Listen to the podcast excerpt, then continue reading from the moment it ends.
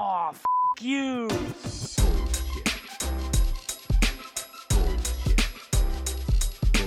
Bullshit. Bullshit. Bullshit. Bullshit.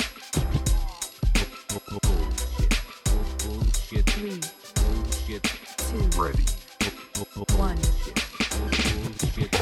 Bienvenido al podcast, bienvenido a UXBS. Eh, este es oficialmente el episodio eh, que salió de la manera más natural posible por una conversación súper interesante en Twitter además. Así que sin revelar mucho, me gustaría presentarles a Mauricio y que, bueno, realmente que Mauricio diga quién es y qué hace para que la gente entre en contexto y después comenzar con el tema de hoy, que el tema de hoy es, eh, creo que lo resumiría algo así como los títulos del UX o algo por el estilo, porque de eso es lo que vamos a hablar. Em, pero bueno, antes de comenzar, Mauricio, preséntate, di quién eres, qué haces y después seguimos. Muchas gracias por la invitación, Cristóbal. Mi nombre es Mauricio Angulo, eh, soy mexicano y trabajo como diseñador de experiencia de usuario. Eh, tengo cerca de 15 años trabajando en esto y he tenido la suerte de trabajar para compañías en todo el mundo, desde startups pequeñitas hasta corporativos multinacionales. He trabajado en proyectos y roles de experiencia de usuario para empresas como Microsoft, Google, Nokia, BlackBerry. Em, fui uno de los fundadores de la comunidad de UX Nights en México eh, y he participado durante muchos años como mentor en diseño de experiencia de usuario de producto en el programa de aceleración de empresas de Google que se llama Google Startup Accelerator. Sí. Eh, para eh, países emergentes. Entonces, encantado de hablar del tema. No, yo feliz.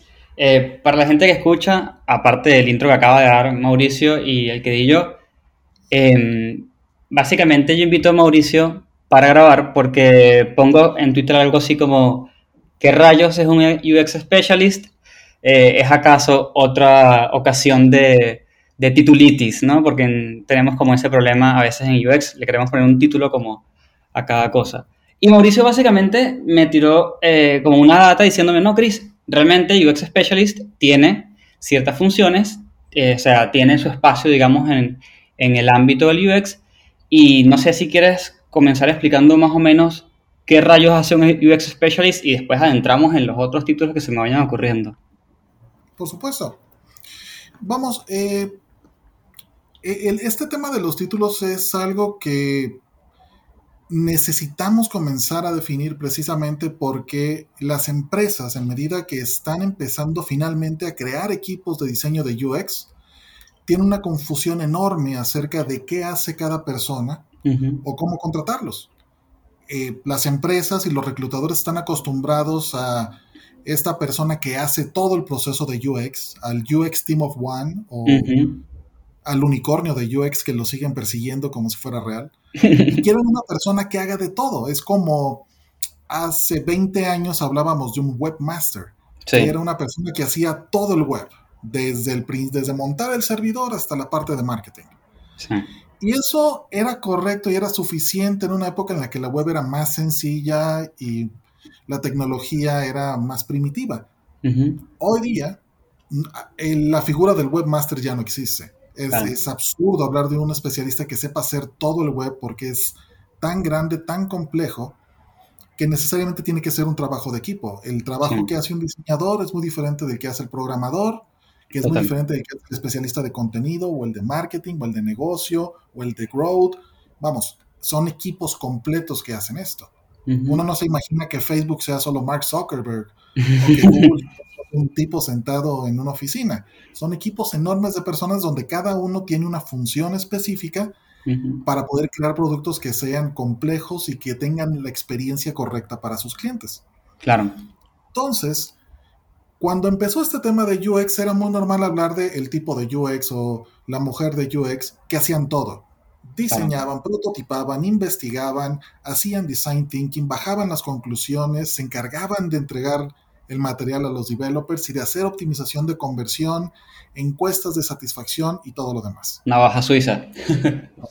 Más en, nuestra región, acá en región 4, donde las empresas tienen mucho miedo de invertir en un rol que podría ser una invención de la mercadotecnia, una, inversión, una invención de los consultores que solo quieren sacarle más plata a las empresas. Sí. Y también que las empresas todavía están en este proceso de madurez donde están descubriendo para qué rayos quieren un diseñador de UX. Totalmente. Mucho menos para qué quieren un equipo. Ujú. Que ahí viene pegado con el tema de la madurez de UX dentro de las empresas. Que hay un artículo súper bueno de Norman Group, por cierto, hablando de eso. Sí, justo eh, en Norman Nielsen Group eh, sacó una nueva versión de su modelo precisamente para que las empresas que están buscando un nivel de aseguramiento de calidad en sus procesos puedan medir de manera cuantitativa cuál es su madurez respecto al tema y qué pasos deben hacer para poder ser más maduros y poder permear la empresa de una cultura de diseño, Sí. que es lo que en nuestro mundo y más recientemente lo llamamos operaciones de diseño o design Mm. ops. Diseñadores. Ahora, dentro de las empresas, seguramente, y siguiendo el modelo de madurez, es muy común que empiecen con una persona que seguramente ya estaba ahí, que tomó un curso, escuchó un podcast, leyó un libro y dijo, vamos a hacer UX. Sí. O la ocurrencia de alguien en un equipo de mercadotecnia, de producto, que dijo, esto de UX suena interesante, vamos a implementarlo. A ver, tú, es tú que estás viendo la ventana, tú vas a ser el de UX. Listo. Claro. Pero eh, conforme esa persona va estudiando, va creciendo, va desarrollando su perfil, se va a dar cuenta de que es demasiado trabajo para una sola persona. Y ahí es donde empiezan a surgir estos roles de especialistas. Sí. Ahora, la diferencia entre un rol especialista y un generalista, que es lo que conversábamos en Twitter, Claro. radica de cuál es su enfoque sobre el diseño de proceso, el, el proceso de diseño, perdón. Donde el, el proceso de diseño pues está dividido en, en etapas. No, no podemos abordar el diseño como algo espontáneo y algo que surge mágicamente nada más porque la gente instaló una herramienta o tomó un curso. Claro. Tiene que haber un proceso, sobre todo cuando se trata de poner en orden un grupo de personas que están trabajando en la misma cosa. Si seguimos el proceso más normal y común de diseño, que es el que nos marca Design Thinking, por ejemplo, pues tiene que haber primero una etapa de investigación, una etapa de síntesis, síntesis e ideación, otra etapa donde se crea y se genera el contenido, que también ahí es donde se hace la arquitectura de información. Después, una, una etapa de diseño que empieza con prototipado y termina con diseño de interfaces de alto nivel. Una etapa de implementación, que eso ya rebasa Design Thinking, pero es donde se conecta con metodologías ágiles como Scrum o, Claro. o Lean. Y al final, que es lo que cierra, la parte de optimización de la conversión, donde se verifica de forma cuantitativa que el producto está cumpliendo los objetivos de negocio y las necesidades del usuario. Y entonces se repite el ciclo. Cada uno de esos pasos en el proceso, en un mundo ideal debe tener un especialista, una persona que se dedique a investigación para que lo que haga lo haga bien. Si tenemos una persona que hace de todo, pues como el pato, va a hacer todo, pero todo lo va a hacer a medias. Claro, obvio. Sí. O sea que dices que tiene que haber, por ejemplo, un especialista de research, un especialista, eh, no sé si estaría bien decir UX designer especialista, o sea, porque UX designer es como general y no sé si meter la palabra especialista allí está bien. Es que es el punto. Un UX designer, si recordamos, UX es como un paraguas, que Ujú. tiene muchas disciplinas dentro. Claro. Por definición, un UX designer es un generalista porque debe conocer todas las partes que conforman ese paraguas. Es como Sí. decir un diseñador. Un diseñador es una persona que crea cosas, Claro. pero es muy diferente un diseñador gráfico, de un diseñador editorial, de un diseñador industrial, de un arquitecto. Ujú. Eh, todos son diseñadores, pero tienen enfoques diferentes, herramientas diferentes, procesos diferentes. Y la verdad es que no existe una persona que cubra todos los aspectos de lo que es el diseño. Una vez que una persona sale de la carrera en la universidad, de, busca una especialidad. Claro. En la universidad le dan las bases para que pueda hacer diseño de lo que quiera. Pero Claro. una vez que entra en el mundo laboral, si des- eh, tiene que elegir, porque no puede hacer de todo. O diseña muebles, o diseña web, o Ujú. diseña libros, o diseña audio. Todos son diseñadores, todos tienen el proceso de diseño, Ujú. pero son muy diferentes. Un UX designer, sobre todo cuando toma un curso, cuando se empieza a formar, debe conocer todo el proceso de diseño. Claro. Pero sobre todo cuando un UX designer va comenzando, le conviene comenzar en una parte específica del proceso para poder ganar experiencia y para poder hacer un buen trabajo. ¿Y, a- y cuál, Entonces- cuál sería esa parte? O sea, dices que elija una parte y ya, o dices que hay una, una parte en especial que es importante que se vea primero. No, eso depende del contexto, de, de la persona, depende de sus eh, condiciones de trabajo, depende del rol y las necesidades que tenga. Es muy normal que en, equipos de producto el UX designer empiece haciendo diseño de UI. Claro, Y todo lo demás, pues medio lo hace cuando tiene tiempo, si puede, y va a decir, ¿sabes qué? Es que lo mío es hacer interfaces, esto de hacer entrevistas a mí no se me da, deberían conseguir una persona que lo haga bien. Claro. Y entonces se consigue una persona de, ok, ¿sabes qué? Es, vamos a hacer eso, vamos a conseguir una persona que investigue y una persona que diseñe. Una persona que nos ayude a encontrar el problema y otro que nos ayude a crear la solución. Sí. Y entonces el diseñador que, que hace UI dice, está bien, pero ¿sabes qué? Soy malísimo haciendo código, esto de escribir código no es lo mío. Yo quiero hacer prototipos, quiero hacer diseño, consiguen a alguien que programe y trabajamos juntos. Le Claro. ponen un developer y entonces hacen un equipo. El que hace investigación dice, yo estoy haciendo entrevistas, estoy haciendo estudios etnográficos, estoy haciendo estudios de usabilidad, no me da tiempo para hacer arquitectura de información. O hago uno o hago el otro. Es demasiado trabajo. Y ento- ok, ok, vamos a ponerte a alguien que te ayude con la arquitectura de información. Y entonces empieza a armar este proceso como una cadena. Cada uno de ellos es un especialista. Ahora, conforme pasa el tiempo, cada una de estas personas comienza a desarrollar estas competencias. En el mundo de UX, que es algo paralelo al mundo del desarrollo, se especifica el nivel o, en inglés le llaman el seniority Claro. de un profesional con una combinación de la experiencia que tiene en cierto rol y la madurez de sus competencias de trabajo. Que esas pueden ser duras, que son técnicas, o suaves, que tienen que ver con la interrelación con otras personas. Y esa madurez viene dada por el tiempo, porque siempre, siempre asocian el seniority con tiempo, por lo menos acá en Argentina es muy común, y yo sinceramente a veces lo veo como un error porque hay gente que tiene trabajando de lo mismo cinco años y, y sinceramente no, no, no ha subido de nivel, si lo queremos expresar de alguna manera, y hay gente que tiene tres meses trabajando de algo y es increíble, es como que un genio. Mm, Sí, es, es algo muy normal y en todo el mundo, incluso en Silicon Valley o en Japón, es lo mismo. Lo que varía son las condiciones, pero el error es asumir que es únicamente el tiempo, sino tiene que ver también con las competencias que la persona va desarrollando. Sí. Vamos, no se puede ser un director de arte si no se tiene desarrollada la competencia de saber trabajar en equipo, o de Claro. liderazgo, o capacidades de negociación. Hay personas que se les da de una manera más sencilla, hay personas que les cuesta más trabajo. Eh, hay personas que también en la forma en cómo están estructurados los equipos, pueden decidir ser especialistas y está bien, hay especialistas que les va profesionalmente muy bien sin necesidad de escalar. El seniority tampoco a veces es necesariamente un indicador de los ingresos o el nivel de la persona. Simplemente es la forma en cómo contribuyen al equipo. Ah, qué Yo- interesante. Ok, no había pensado eso. Yo conozco diseñadores gráficos que ganan más que sus jefes, porque la compensación tiene que estar ligada con el valor que le proveen a la empresa, no con el tiempo que llevan en ella. Claro, claro. Entonces, eh, en general, y es una nomenclatura que pues yo he establecido y que he implementado en muchas empresas, en términos de seniority, que es como la otra dimensión de esto, podemos identificar cuatro niveles. Un Sí. nivel junior, un nivel profesional, un nivel senior y un nivel experto, Ok. Que es como la- el nivel de madurez sobre las competencias de un diseñador. Por ejemplo, un diseñador de interfaces debe tener ciertas competencias, debe saber utilizar herramientas de diseño como Figma o Sketch o Adobe XD o algo parecido. Sí. Depende, la herramienta realmente no importa porque cambia de empresa en empresa. Pero, al- pero algo tienes que conocer, sí. Claro. Debe saber de teoría de color, debe saber algo de ergonomía, debe tener principios de usabilidad, de accesibilidad, etc. A lo mejor la competencia de investigación la tiene bajita, pero no la necesita para ese rol. Eh, y aquí también lo aterrizamos con este modelo de desarrollo profesional que le llaman el desarrollo profesional en T.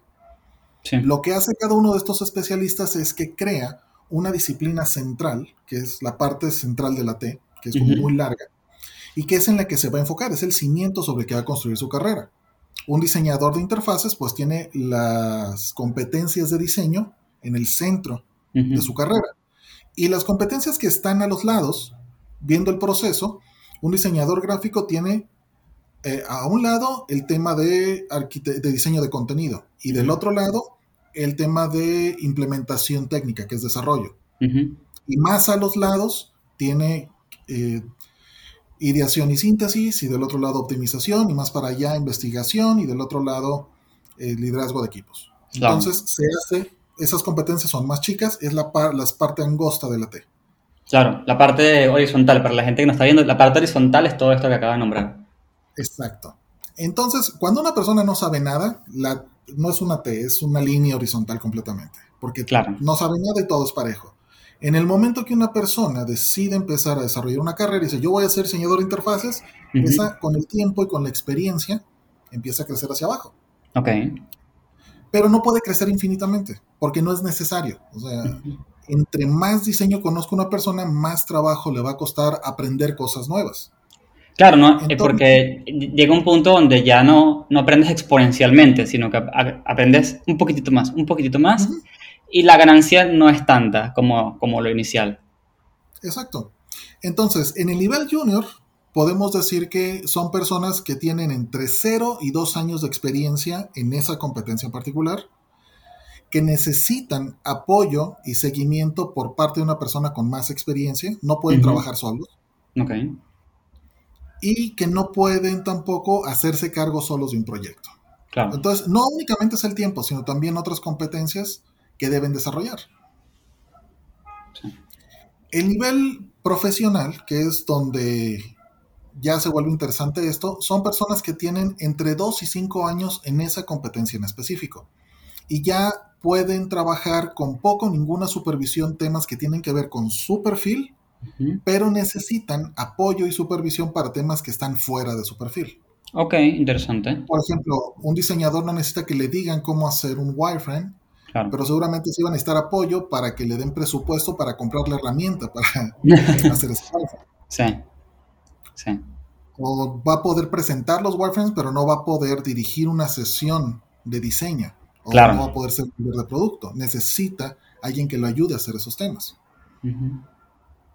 Totalmente. El nivel senior son personas que tienen entre 5 y 10 años de experiencia, que conocen perfectamente su rol, que necesitan poca o ninguna supervisión para hacerlo. Y más importante, son personas que pueden enseñar a otras personas sobre esa competencia. La conocen tan bien que se vuelven habilitadores, mentores y maestros sobre ese tema. Interesante. Es una manera Y- interesante de ver todo esto, porque nunca había escuchado a alguien que lo definiera tan bien. Así que está- estoy como hipnotizado. Y el nivel experto son Sí. personas que tienen más de 10 años en esto, son personas que conocen tan, tan bien esa disciplina que no únicamente la conocen, sino que la están desarrollando activamente, que son líderes de industria, son personas que escriben libros, que escriben artículos, que proponen modelos, son la gente que está inventando la disciplina. Claro. Ok. Son estos grandes gurús de los que escuchamos como Jesse James Garrett, como eh, Jacob Nielsen o Don Norman, toda esta gente que está pavimentando el camino para que los demás lo recorramos. Tal cual. Y por lo general para entrar en ese espacio se necesita una preparación académica muy fuerte. Son personas que tienen posgrados eh, muy especializados, son personas que se dedican a investigar y a publicar más que a construir cosas. Sí. Eh, y es raro tenerlos en un equipo de trabajo normal, sino más bien están, si están en una empresa, están como un consultores a un nivel directivo. Claro, están como más a un nivel estratégico, a nivel equipo, quizás. Así es. Entonces, establecida esa jerarquía de, de, de seniority, lo cruzamos con los otros puestos y encontramos que entre más profunda sea la habilidad de una persona, pues va a llegar un punto, o sea, ya después de experto ya no hay nada. Eh, Claro. Literalmente ahí se acaba el camino y no se puede ser más experto que un experto. Claro. Lo que sí se puede hacer es precisamente desarrollar las competencias laterales. Un diseñador de interfaces que diga, ya no tengo nada más que aprender aquí, pero dado que ya tiene también competencias para enseñar, para eh, compartir con otros, dice, oye, me serviría mucho entender lo que hacen los de contenido o los de desarrollo. Y entonces empiezan a desarrollar esas competencias laterales al punto que eventualmente se van a empezar a equilibrarse con su competencia central y su T se va a parecer más a una M. Ah, ok, entiendo. Que entonces ahí esta persona tiene dos opciones. Puede brincar a, su, a, una, a otra competencia desarrollada y cambiar de rol. Y puede Claro. decir, yo empecé como diseñador, ahora soy investigador o ahora soy developer. Claro. O puede quedarse arriba, donde pues sus competencias van a quedarse estancadas, pero va a saber un poco de cada una, que es más de lo que sabe un especialista, y entonces es que se convierte en un generalista.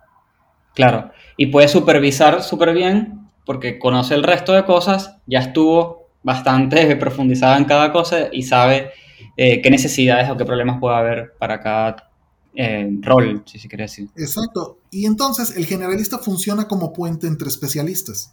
Ujú. Entonces es muy común que un coordinador un gerente de diseño, un director de arte, un gerente de UX o un director de UX haya empezado como un especialista como todo el mundo, Sí. pero eventualmente con experiencia y tiempo se convirtió en un generalista y es capaz de conectar, de hablar y de apoyar esos brincos que hay entre un rol y el otro para apoyarlos cuando Sí. los especialistas tengan algún problema. Ahora, un generalista no va a saber más que un especialista, pero no se necesita, trabajan juntos, porque el generalista sabe cosas que el especialista no conoce. Voy a hacer una analogía con otra industria, con los doctores, con la medicina.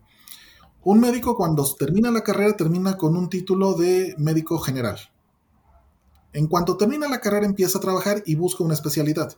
Sí. Se puede volver eh, otorrinolaringólogo, se puede volver ginecólogo, se puede volver eh, Pediatra, lo que sea. pediatra, eh, especialista en cáncer.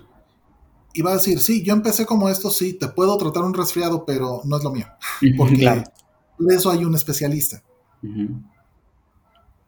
Ahora, el director de un hospital seguramente empezó así, pero eventualmente subió a una posición donde puede administrar porque entiende los problemas y retos que tiene cada especialista. No va a ser nunca tan bueno como cada especialista, pero sí puede hablar y negociar entre ellos para que todos juntos trabajen. Sí. Voy a hacer otra analogía en otro lado, con la música. Cuando la gente estudia música, termina con una carrera de música y tiene una visión general de todos los instrumentos, pero es difícil encontrar a alguien que toque todo y lo toque bien. La gente inmediatamente cuando termina una carrera de música busca especializarse. Entonces hay quien se especializa en cuerdas, quien se especializa en viento y también en géneros. Uno se va por el jazz, otro se va por progresivo, otro se va por rock, otro se va por jingles y música comercial. Eh, y entonces, cuando se quiere hacer un grupo, digamos una orquesta, el director es, un, es una persona que ya pasó por todos los instrumentos, que los conoce perfectamente, pero su rol no es tocar en la orquesta, Claro. es comunicar a todos los que están tocando con su varita. Entonces va diciendo, va llevando el tiempo, el ritmo, porque cada uno de ellos no puede estar tocando y dirigiendo a los demás. Claro. Y él no puede estar dirigiendo y tocando algo. Seguro hay alguno que otro crack que lo puede hacer, pero son contados. Y claro, no sabemos que también lo hacen. No, no, no y tenemos es la difícil prueba. encontrar de esos. Sí. No son naturales. Los hay, pero no es algo a lo que todo el mundo debería aspirar. Por eso no hay orquestas de un solo hombre y las que hay, pues nunca van a ser tan buenas como las orquestas de mucha gente. Son limitados. Igual que hay médicos que tienen consulta, pero es mejor ir a un hospital donde hay muchos especialistas que cuando se encuentran retos difíciles, colaboran entre ellos para poder entregar un mejor resultado. Totalmente. En UX no es más diferente que eso. Totalmente. Y tengo como una pregunta, ya, ya habiendo definido seniority y como todos estos niveles, em, y, y- también como para ir resumiendo un poco la cantidad de títulos que hay en UX, ¿cuáles serían los títulos, entre comillas, oficiales, no? Yo tiendo a hacer algo que es como una trampa, no sé si es trampa, me meto en IDF, IDF tiene em, sugerencias de caminos para los diseñadores que están ingresando en UX. Y me parece interesante porque digo, bueno, dentro de todo siento que es una manera oficial de ver los títulos que son de verdad, o sea, que existen, ¿no? Porque después, porque, porque hoy por hoy existe, por ejemplo, el famoso título de UX UI Designer, que siento que cae en el mismo problema de, persona que hace todo. Y digo, bueno, está cool que ese título exista porque alguien puede entrar a UX y bueno, a partir de, de ahí como que fue su puerta de entrada, pero a la misma vez está mal para la disciplina. Entonces, ¿cuáles serían esos títulos oficiales realmente que sí sirven para algo y que no son puro eh, adorno?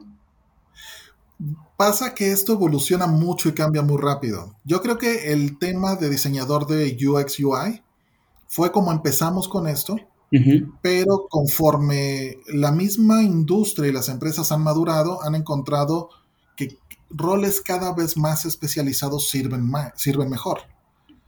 Y hay, hay roles que todavía estamos descubriendo. Por ejemplo, hace tres o cuatro años no existía el rol de UX Writer.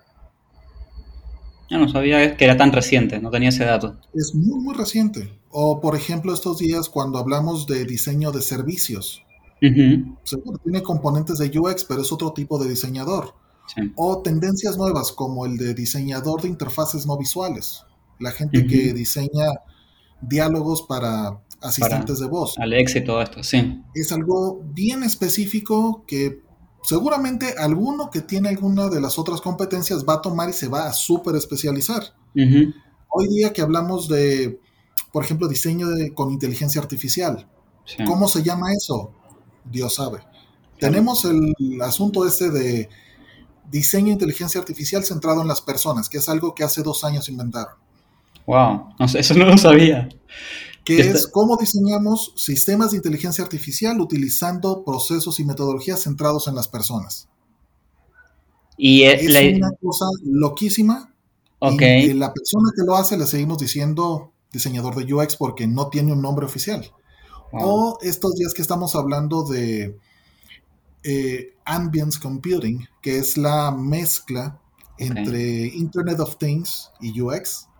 Ok, Por Eso- ejemplo, ¿cómo, ¿cómo llamas a alguien que diseña espacios inteligentes? claro.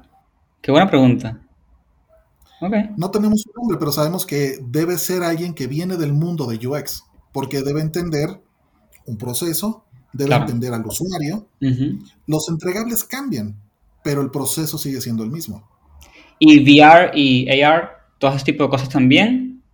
Es lo mismo. Digo, alguien podría argumentar que AR y VR siguen siendo interfaces gráficas, entonces el UI designer podría hacerlas, pero son tan diferentes que probablemente van a convertirse en una especialización, Claro, donde solo haya un VR designer o un, un AR UI designer, exacto. así como tenemos gente que diseña videojuegos y es muy diferente de la gente que diseña interfaces. No, o incluso gente que diseña web y no diseña apps, o viceversa. Hay gente que se especializa en una de las dos cosas, no en las dos.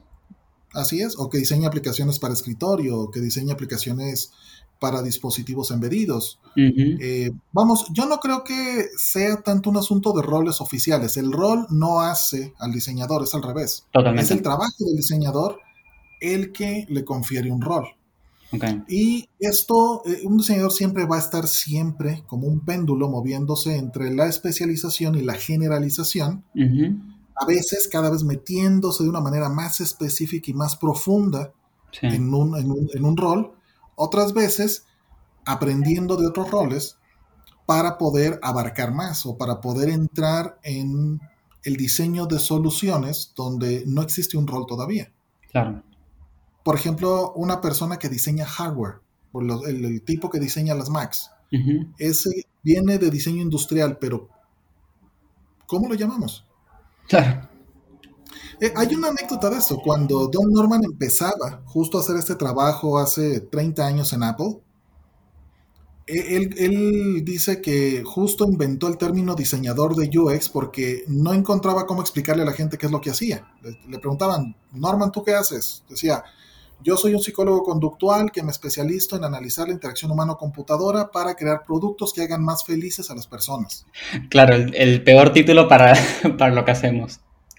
Pero, pero que, ha- o sea, eso es lo que haces, pero, Sí. o sea, ¿cómo? ¿A qué Claro. te dedicas? ¿Qué puesto tienes? Ah, yo diseño experiencias de usuario y se quedó. Ok, ok. Está, interesante. Y Entonces, los roles deben venir de el- del valor que el diseñador aporta al proceso.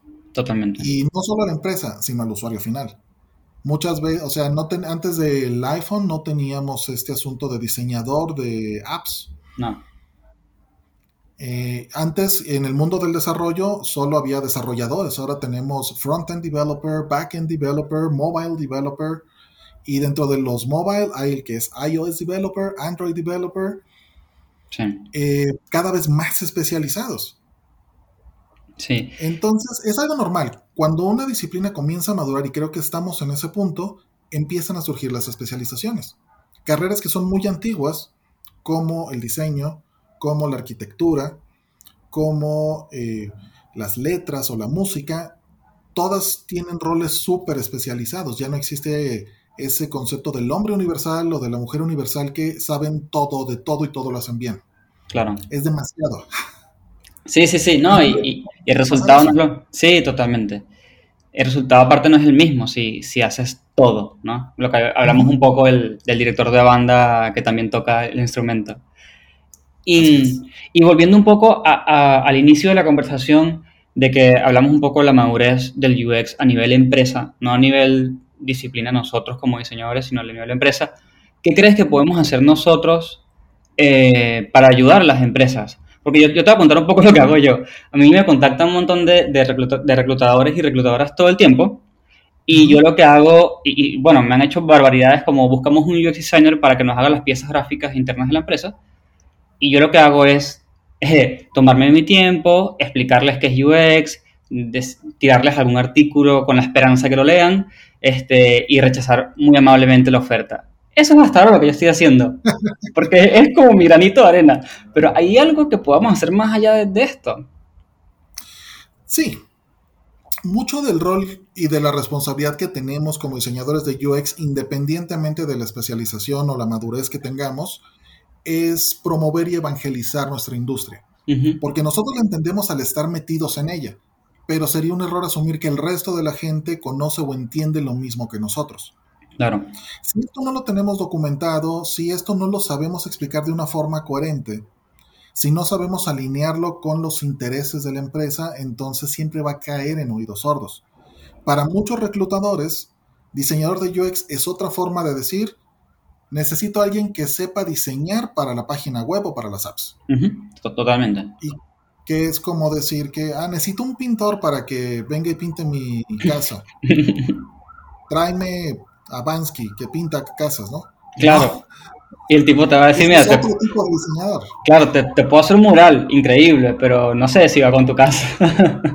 Exacto, no, o sea, de- tal vez ese no sea la clase de pintor que necesites. claro, Y los reclutadores van a decir, bueno, es que esto se ha vuelto muy complejo. En mis tiempos nada más le hablabas al pintor y listo. Este asunto de que ahora hay pintores especialistas y hay uno que pinta pisos y otro que pinta murales y otro que pinta autos, es demasiado complejo. Sí, sí, pero está en nosotros entonces ayudarlos a entender esto. Yo mucho del trabajo que he hecho dentro de las empresas es precisamente establecer estos procesos y modelos, no porque sean estándares, simplemente porque son fáciles de entender y porque se compaginan y, y se adaptan muy bien a modelos que ya existen. claro, que porque también les ayuda a las empresas dentro de las áreas de recursos humanos a establecer los planes de carrera para desarrollar a la gente que entra en estos roles, que es algo en lo que nunca piensan. Contratan al diseñador de UX y piensan que así se va a quedar para siempre, como Claro. si la persona ya no necesitara crecer. sí, Y, y lo que sucede es que muchas empresas empiezan con una persona que estaba ahí, que le alzó la mano, empiezan a agregarle personas que hacen un equipo, ponen Ujú. al que tiene más tiempo como el jefe, sin saber si tiene las competencias correctas, a lo mejor el pobre tipo lo que quería era simplemente seguir diseñando, sí. pero entonces tiene que enfrentarse a desarrollar competencias que no tiene. eh, y cuando lo llaman para que presente a la dirección o para que presente a los dueños, no sabe qué hacer. Claro, Y eso sí, eso llega a pasar, porque también parte de un rol responsable de llevar un equipo es llevar la conversación a los niveles más altos de la empresa y empezar a generar una cultura de diseño que impacte procesos, que impacte políticas y que impacte la cultura de la empresa. sí, Eso es Design Ops. Y Design Ops nos establece un modelo de trabajo que es bueno, que es eficiente, que es escalable y que puede ir creciendo de acuerdo a las necesidades de la empresa y a su madurez también en otras cosas.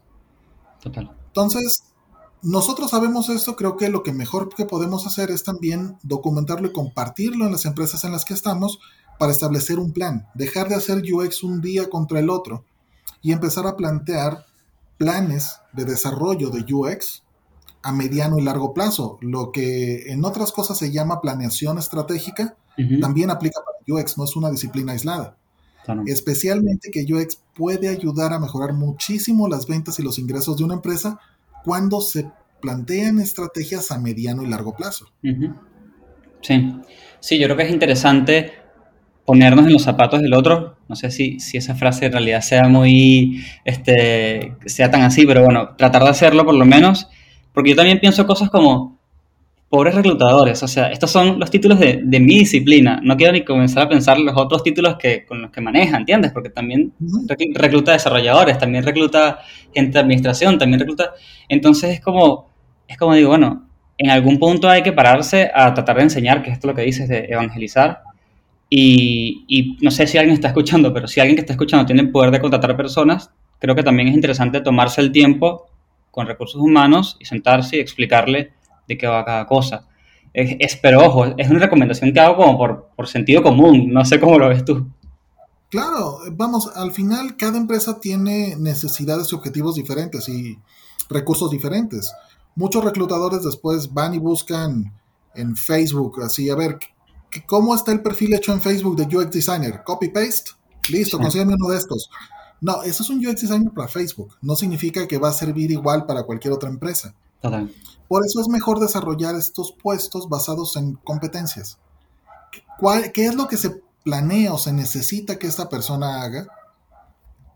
Basar el rol en competencias y en experiencia, contratar a la persona que mejor las cubra y entonces empezar a desarrollar internamente un plan de, de operación de diseño que permita ver en qué momento se van a requerir especialistas en lo que les duele a la empresa. Muchas empresas ya tienen diseñadores gráficos o de interfaz, entonces tal vez ese no es el problema, tal vez tengan que apuntalar la parte de investigación, tal vez sea nada más la arquitectura de información, tal vez el área de optimización de conversión esté ya en marketing, pero están desconectadas del producto, Sí. o la hace una empresa externa y no están alineados en temas de proceso. Entonces aquí es más establecer bien un proceso, definir cuáles son los dolores de la empresa y empezarlos a apuntalar con personas que tengan las competencias y las habilidades correctas.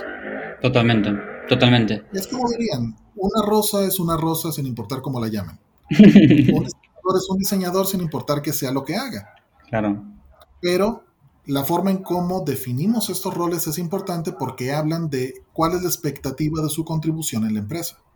Y con esa frase es súper interesante que lo digas porque eh, también hay muchas personas, y también las entiendo dentro de todo, que detestan las etiquetas. Tipo, no, ¿por qué me ponen esa etiqueta?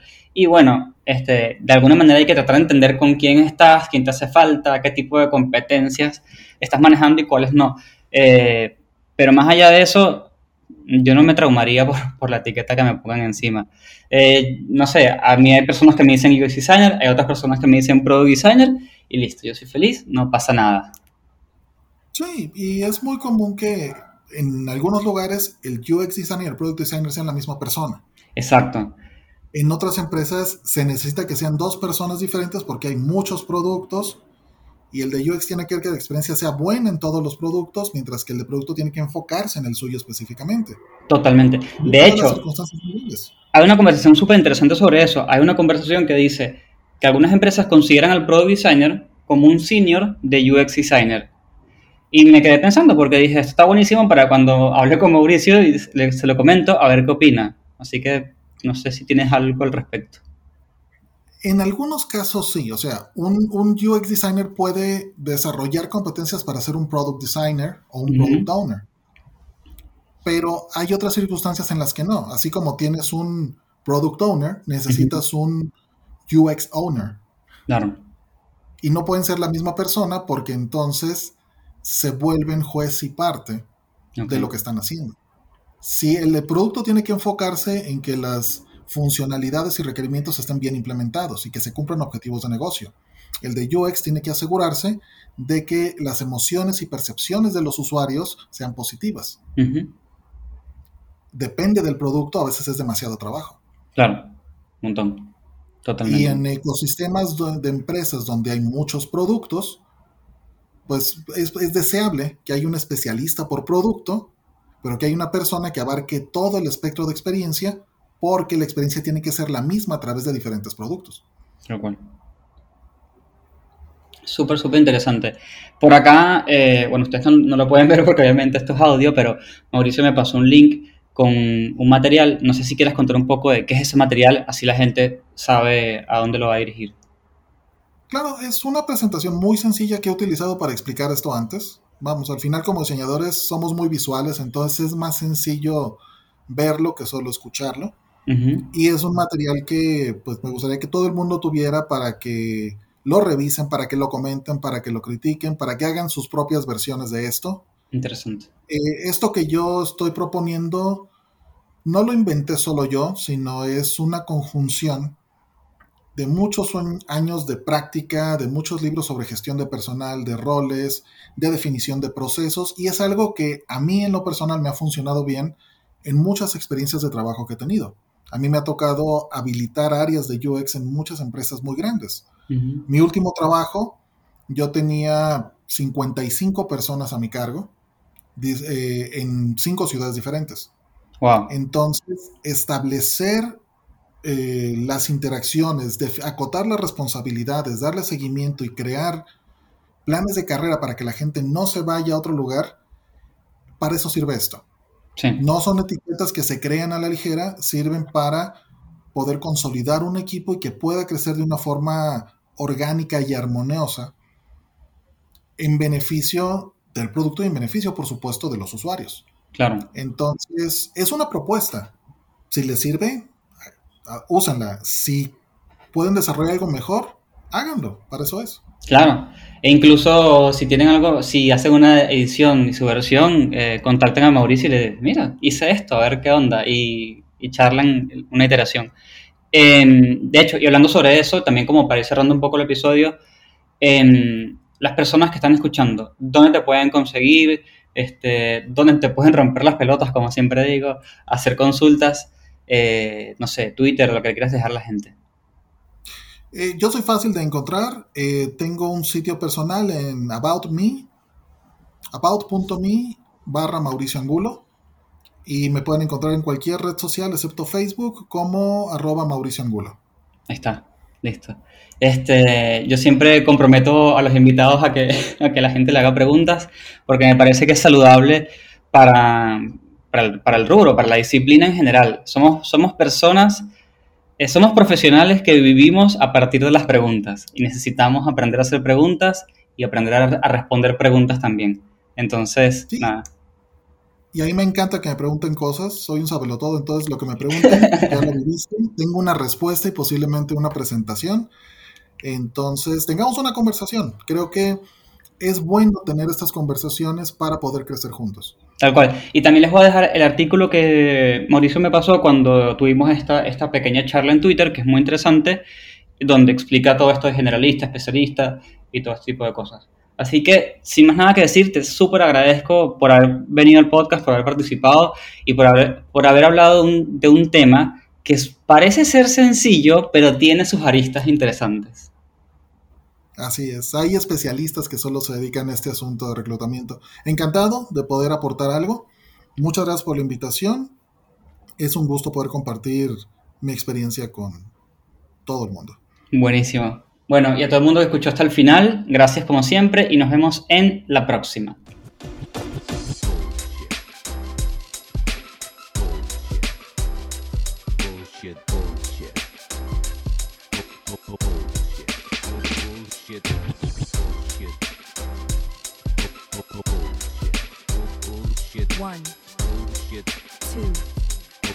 Three. The experience has ended. Ended.